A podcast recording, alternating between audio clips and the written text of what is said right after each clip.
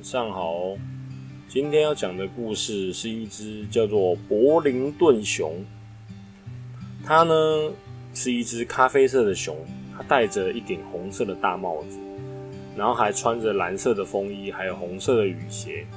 手上呢有时候还会拿着一个咖啡色的皮箱。这是英国的童话故事书里面的一个角色，叫做柏林顿熊。在英国啊，可是无人不知，无人不晓。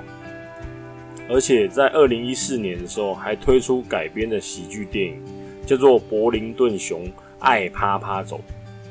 而这只在英国家喻户晓的熊，在今天呢，它已经是六十岁了，就是因为它从创立到现在已经六十年。在一九五六年的时候，有一个英国作家叫做麦可庞德。他在平安夜前夕的时候，他在一个车站，那个车站叫柏林顿车站的一个架子上啊，他看到了一个应该是被遗弃的泰迪熊玩偶，就不知道是谁，可能忘记小朋友忘记拿走还是怎么样，就是一只很孤单的玩偶放在一个架子上这样，所以当时让他有创作那个柏林顿熊的念头。而庞德呢，他也在十天之内写出了第一本以柏林顿熊为主角的故事书。他在一九五八年之后出版，就是在他遇到那只熊的两年后，他写那本书，然后这些出版的，就是市面上大家都买得到。所以柏林顿熊也在正式在一九五八年那时候正式出道。在呃，柏林顿熊其实一刚开始的时候并没有名字，因为庞德当当时在写故事的时候，并没有想说要给他写的名字，因为他在故事的开头是没有任何名字，就像是一个婴儿被丢在一个火车站的感觉一样。然后呢，好心收养他的一个夫妇叫布朗夫妇，他们就以火车站命名，所以他叫做故事里面就叫柏林顿熊。他在那个作者的叙述下，他是一个个性非常善良，而且非常有礼貌的。他很少称呼对方的姓名，就是例如说哦，他可能不会说叫你哦林广杰哦林广哲这样子，他都会经常使用哦先生、女士等称谓，就很有礼貌这样子。然后柏林顿熊呢，他也很努力的想要把每一件事情都做到非常的完美状态，但是呢，总是会弄巧成拙。就在第二次世界大战的时候啊，很多英国人啊，都是会把小孩子送到火车站，让他们自己搭车搭火车离开伦敦，然后躲避第二次世界大战的战火。当时呢，柏林顿熊的作者庞德，他都从新闻上面看到一些片段，那些片段呢。那些画面就印在他脑海当中，所以当初在创作柏林顿熊的时候，庞德就让他也带着咖啡色皮箱，而身上的风衣还别着一个牌子，写说：“请照顾这只熊熊，感谢您。”另外，如果说小熊维尼，你们都知道嘛，就是很爱吃蜂蜜啊，还有跳跳虎那些小熊维尼。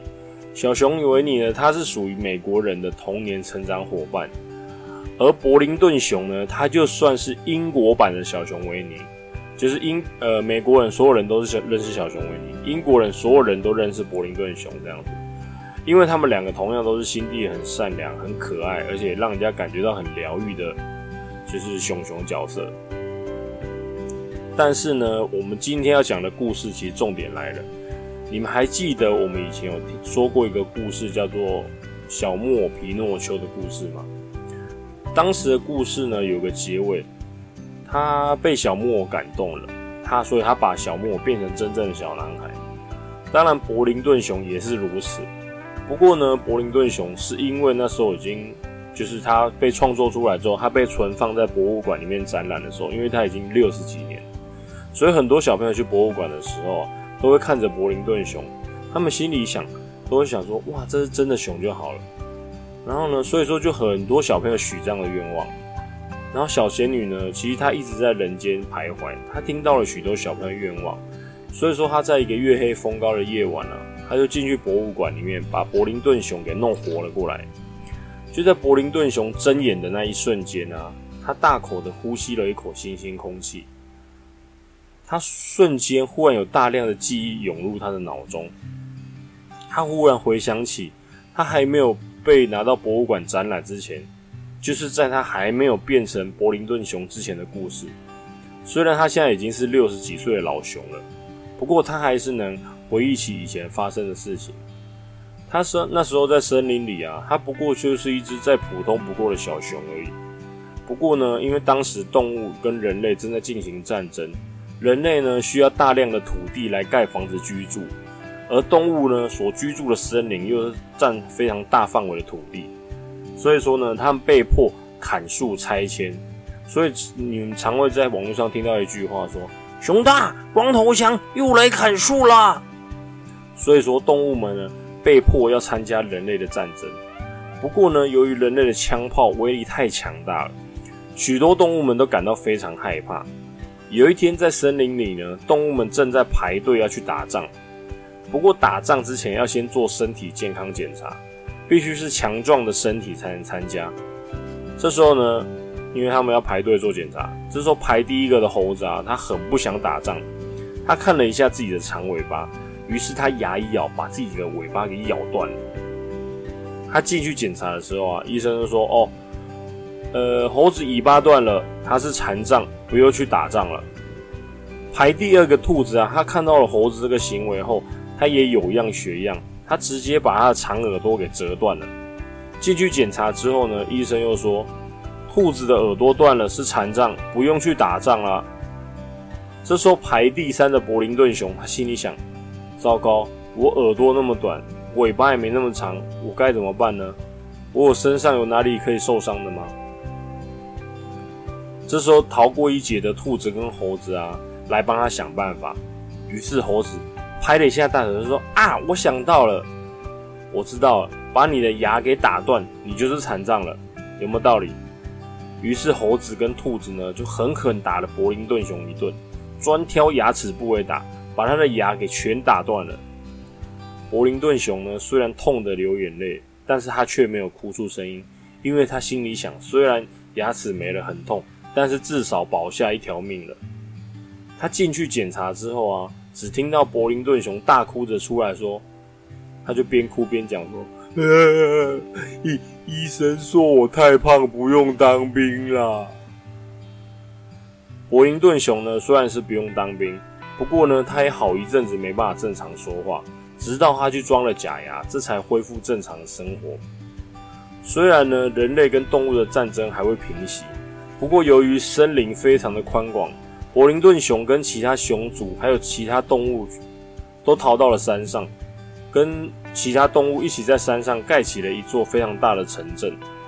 由于山区太大了，需要便利的交通，甚至还盖起了火车跟铁路。经过了好几年的建设啊，人类也没有找到这个地方，所以一座漂亮的城镇也就这样完成了。而柏林顿熊也在城镇中遇到了他喜欢的北极女熊，这两人结婚之后生了一个小小熊。柏林顿熊爸爸一家三口过着幸福的日子。接下来不出意外的话，就要出意外了。在有一天夜里，一群人类手持武器闯进了他们的城镇。注意听，这个男人太狠了。伯林顿熊爸爸把家人藏了起来，独自一人面对冰冷的棍棒。他跟其他动物们一样，被抓进了马戏团。为了还能自见到自己的家人，熊爸爸忍辱负重。他一定要忍耐。他学会了骑脚踏车，学会了耍耍杂技，他学会了一切人类需要他表演的技能。有一天，他要表演脚踏车飞飞越火圈。高高的站台并不让他害怕，那个热腾腾的火圈也不让他害怕，因为心中有着他最思念的一家人。他一鼓作气，一跃而下，用力的往前踩，下一秒居然踩出了马戏团。这时候，人类在后面拼命的追赶，他在前方义无反顾的奔驰，拼了命的踩，终于摆脱了人类。